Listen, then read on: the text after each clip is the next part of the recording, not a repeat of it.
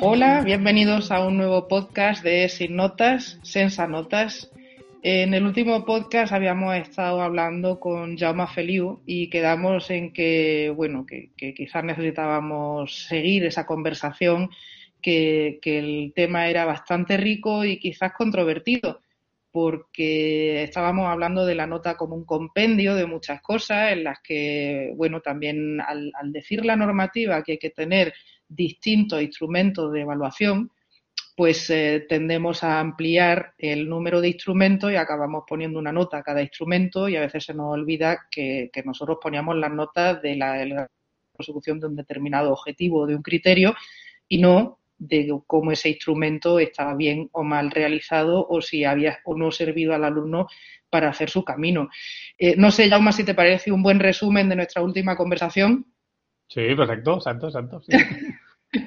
Lo comparto plenamente. Pues te agradezco entonces que te animes otra vez a sentarnos aquí en esta mesa camilla a, a seguir hablando de este tema, porque mi sensación es que se nos quedó una cosa importante en el tintero hablamos de por qué no era esa, digamos, la manera de, evaluar lo que un alumno sabe o no sabe, pero quizás nos dejamos fuera la necesidad de, hacerlo así porque, porque es que si no el alumno, a ver, todos lo sabemos, sobre todo en la época adolescente, que es cuando andan un poquito más complicaetes, eh, ¿cómo hago para que haga lo que tiene que hacer o lo que yo creo que tiene que hacer? Entonces, la nota realmente nos sirve ahí como ayuda, o, no sé si es una ayuda o a veces puede ser un estorbo, no sé.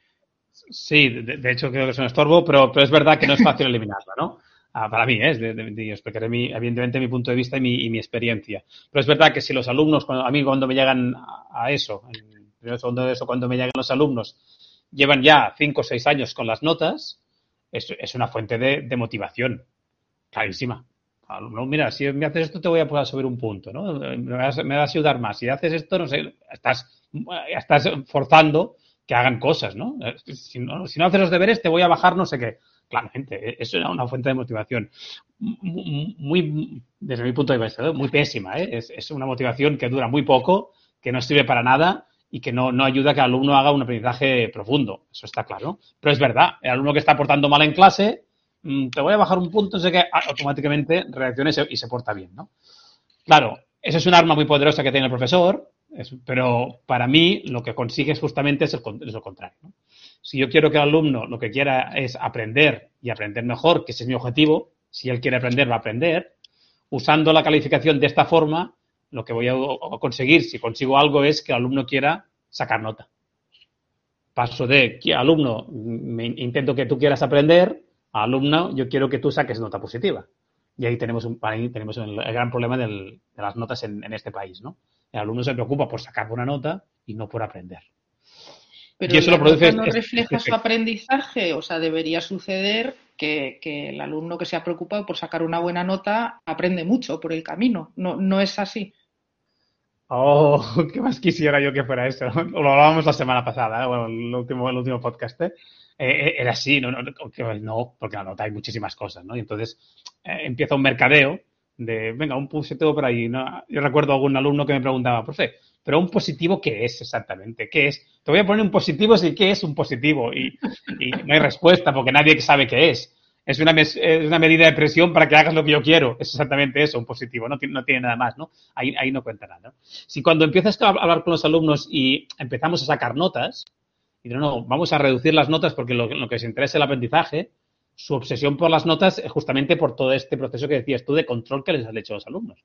Siempre los han controlado con las notas. Y ellos se han autocontrolado con las notas. Entonces, cuando yo voy a entregar una tarea y me dicen que es un 9, ya sé si estoy bien o está mal y a, partir de ahí ya me doy por satisfecho o no por satisfecho. Vuelve a ser una, medida de control. Si la nota desaparece y vamos a ver cómo está el, trabajo y vamos a mejorarlo, esto cambia y es, la formativa ¿eh? y voy a, otro, otro tema que no, que, no, que no toca. ¿no? Pero mientras usamos las notas como control, eh, evitamos que realmente puede servir como aprendizaje, porque la nota es la finalidad. Toda la, nota es, es, la finalidad. Y eso para mí es, es uno de los Y es muy difícil cambiarlo, eso es verdad, ¿eh? A mí es muy fácil. Cuando el alumno se empieza, se levanta en clase, se porta mal, no sé qué, te voy a poner un negativo. Esta es la solución muy fácil que tengo. Y normalmente el alumno reacciona. ¿Vale? Perfecto, ¿no? Pero si hago eso, me cargo todo el discurso de lo importante es aprender, vamos a intentar aprender, si algo no, no lo hacemos bien no pasa nada, miraremos cómo lo solucionamos, el error es, fuente de, aprendizaje porque reflexiona. Todo esto no estoy tirando, porque lo importante es positivo, negativo, nota o no nota, ¿no? Claro, pero entonces tienes a 27 que están aprendiendo en ese ritmo, pero luego tienes tres que te rompen la clase. Eh, que vienen además con un bagaje de yo llevo toda mi vida con esa presión, con esa nota, con ese suspenso y con ese tal. ¿Cómo controlas a esos tres? ¿O cómo haces que de repente suceda la magia y esos tres digan, ah, qué bonito es aprender? Bueno, varitas mágicas yo no tengo. Si alguien tiene que avise, yo no tengo. Yo pongo siempre el mismo ejemplo. Ah, en, los centros nos dan hay muchas situaciones que resolvemos sin, la calificación y sin el castigo. Está en el patio unos chicos y empiezan a pelearse. Ningún profesor va allí y te voy a bajar un, te voy a poner un negativo, déjate de, pelear porque haces acciones para separarlos, para reflexionar, para que, ¿no? Para prácticas restaurativas. En el aula pasa exactamente lo mismo. Hay alguno que se me levanta, intenta montarla, y yo aplico técnicas, en el caso de, disciplina, ¿no? Para, pero no es la calificación el chantaje. Pues el chantaje puede ser, voy a llamar a tus padres, no te digo que no, ¿eh? Vamos, voy a llamar aquí a no sé quién, o, hasta, pues te sales cinco minutos y vamos a, hablar afuera. Evidentemente que hay que hacer cosas cuando la clase se descontrola, pero no es la nota la, la, la que tiene que hacer eso. Son las, medidas de reflexión, de hablar, de, de, sanción si es necesario, pero no con la nota, no, no es un mercadeo la nota. Porque luego, lo que decíamos, ¿eh? no va a tener sentido intentar verles que la nota al final es el reflejo de tu aprendizaje. ¿Cómo, va a ser nota? Si me has, estado poniendo positivos y negativos según, según cómo iba, ¿no? Yo siempre explico lo mismo. Cuando, hablo, cuando evaluamos em, tareas con los alumnos, cuando no pongo las notas en las tareas, estamos en la mitad, vamos a una, tarea y, no la evaluamos y no hay nota, ellos están muy contentos después de un tiempo de, acostumbrarse, ¿eh? que entrada es un, ah, la nota, la nota, pero cuando se acostumbran, porque ven que si me he equivocado no pasa nada porque voy a entregar la tarea otra vez y, ahí la calificaremos. Ahí no pasa nada, ¿no? Por tanto, esa medida de control de trabajo, no porque me ponga la nota, que son, voy a poner nota, no, no, trabajo porque luego vamos a hacer una revisión y con lo que me digan mis compañeros voy a mejorar mi tarea. Por tanto, te entrego la tarea a tiempo, no porque me vas a quitar, no, porque si entrego la tarea a tiempo, recibo feedback, por tanto mejoro y al final la entrego, ¿no? Son, fijaos que también son, son medidas de presión, ¿eh? El lunes vamos a hacer revisión de la tarea. Quien no, no va a tener colaboración de los compañeros, por tanto, no tiene feedback, por tanto, va a tener que espabilarse solo para la siguiente entrega. También es una medida, una medida de presión, sin ninguna duda, pero es una presión, en este caso, positiva. Yo quiero entregar la tarea para recibir feedback y aprender más. O sea, la presión es el aprendizaje. Mm, no, no, es necesario para mí la nota de control, ¿no? Pero esto necesita un tiempo de aprendizaje, no es inmediato. ¿eh? Los alumnos, ahí tenemos un aprendizaje sí, muy Sí, sí, sí. Yo, yo lo veo además, eh, yo tengo un portafolio que me entregan de manera semanal y, no tiene nota, tiene comentarios en los márgenes. Y las primeras veces, o sea, sobre todo al principio les cuesta mucho, pero ¿cómo está? Porque si no hay un número, no son capaces de medirse y dices, vamos a ver, lee con atención, te he puesto, le falta profundidad, te has quedado en las nubes, mm, esta reflexión no tiene chicha. Chico, es evidente que te estoy diciendo que aquí hay mucho margen de mejora y te estoy diciendo por dónde tienes que mejorarlo. No me has dado referencias, no sé. Mm, pero como no ven un número, es se quedan muy perdidos. Entonces yo creo mm. que el, que el, entrenamiento ahí también es importante, tanto por nuestra parte de cómo te doy el feedback para que realmente te sirva, porque, porque claro, tampoco el primer día que uno se pone a dar feedback en vez de números le sale bien, ¿eh? O sea, saber dar el, feedback para que el alumno mejore, mm. y a cada uno el suyo. Aquí no es un 5 a todos los que saquen no sé qué. O sea, cada cinco necesita una frase diferente. Yo te preguntaría, ¿los alumnos te entregan menos tareas porque no pones la nota? ¿El portafolio te lo entregan menos personas que si cuando entregan el portafolio pusieras una nota? En absoluto. No, no, no. No, no, no. no. es necesaria la nota como control, que sería lo no, que no, no. Eh, bueno, a ver, el portafolio a final de curso les puede significar, o sea, como te decía antes, yo, uso Max. Entonces, eh, el portafolio te puede beneficiar una vez que tú has aprobado el examen y que has demostrado que sabes las cuestiones básicas y no sé qué, como el portafolio es un portafolio reflexivo, claro, estoy hablando de cuarto de carrera, es un portafolio en el que tú me demuestras que vas aún más allá, que eres capaz de profundizar, de buscar referencias, de, argumentar con base. Claro, eso lo único que puede hacer es subirte nota. Entonces lo entregan voluntariamente sabiendo que al final del curso les puede subir nota, pero en el proceso de aprendizaje ellos yo creo que sí que le ven un valor añadido. Ya te digo, ellos podrían decir, yo voy 100% a examen final y aquí me dejas tranquilo que yo no tengo que entregar tonteritas. Y no, no, lo, mayoritariamente lo, lo hace, o sea, lo hace te diría, sí, o sea, de los que vienen a la clase, que en la universidad no son todos, de los que siguen la asignatura así de manera constante y tal, yo diría que lo hacen todos. Claro, por eso digo que muchas veces usamos la nota como control porque no hemos probado a, no usarla como control y tener paciencia. Porque el primer día que no la usas como control, evidentemente los alumnos no saben dónde están. Han cambiado las normas de juego, por lo tanto, evidentemente no, no van a hacerlo de siempre. Pero cuando entienden de la filosofía, que esto va a mejorar, va a ser de feedback, cuando pasa un par de meses o tres meses que más o menos ven por dónde van, el mismo control que haces con notas lo haces sin notas. No, no, no, es, problema de, la calificación. Y así sacamos de la calificación cosas que no hay que sacar y ellos lo entienden mejor ¿eh? y, lo agradecen. Y, lo agradecen. Yo tengo siempre la, anécdota, explico que tenía un curso, ya estábamos acabando el curso y vino una chica nueva en, clase, ¿no? matrícula viva y, apareció. Y estábamos haciendo un ejercicio, no sé qué, y estaban haciendo todos el ejercicio levanta la mano y dice, profe, profe, ¿esto cuenta para la nota? Y automáticamente todos, todos los compañeros a reír como locos, pues claro, no sabes quién es, este que dice la nota. Y, le dijeron la respuesta, no, no, esto sirve para tu aprendizaje, porque mi, discurso lo tenía, yo tenía muy claro, ¿no? La chica lo tuvo clarísimo, ¿no? Pero eh, bromas aparte, ellos mismos entendían que si la nota ya no, ya no, no es importante. Mm. Al, final la pondrá la nota, ¿eh? Al final la pondrá. Pero hacemos esto para aprender, o al menos me decían el discurso que yo os decía, ¿no? claro, por lo menos, hombre, por lo menos asumido estaba. Oye, sí que me gustaría, aunque sea brevemente, hemos hablado de qué pasa con el que se te pone en pie, el que te reta, el que... Pero no hemos hablado del otro, del que por sí mismo seguiría adelante.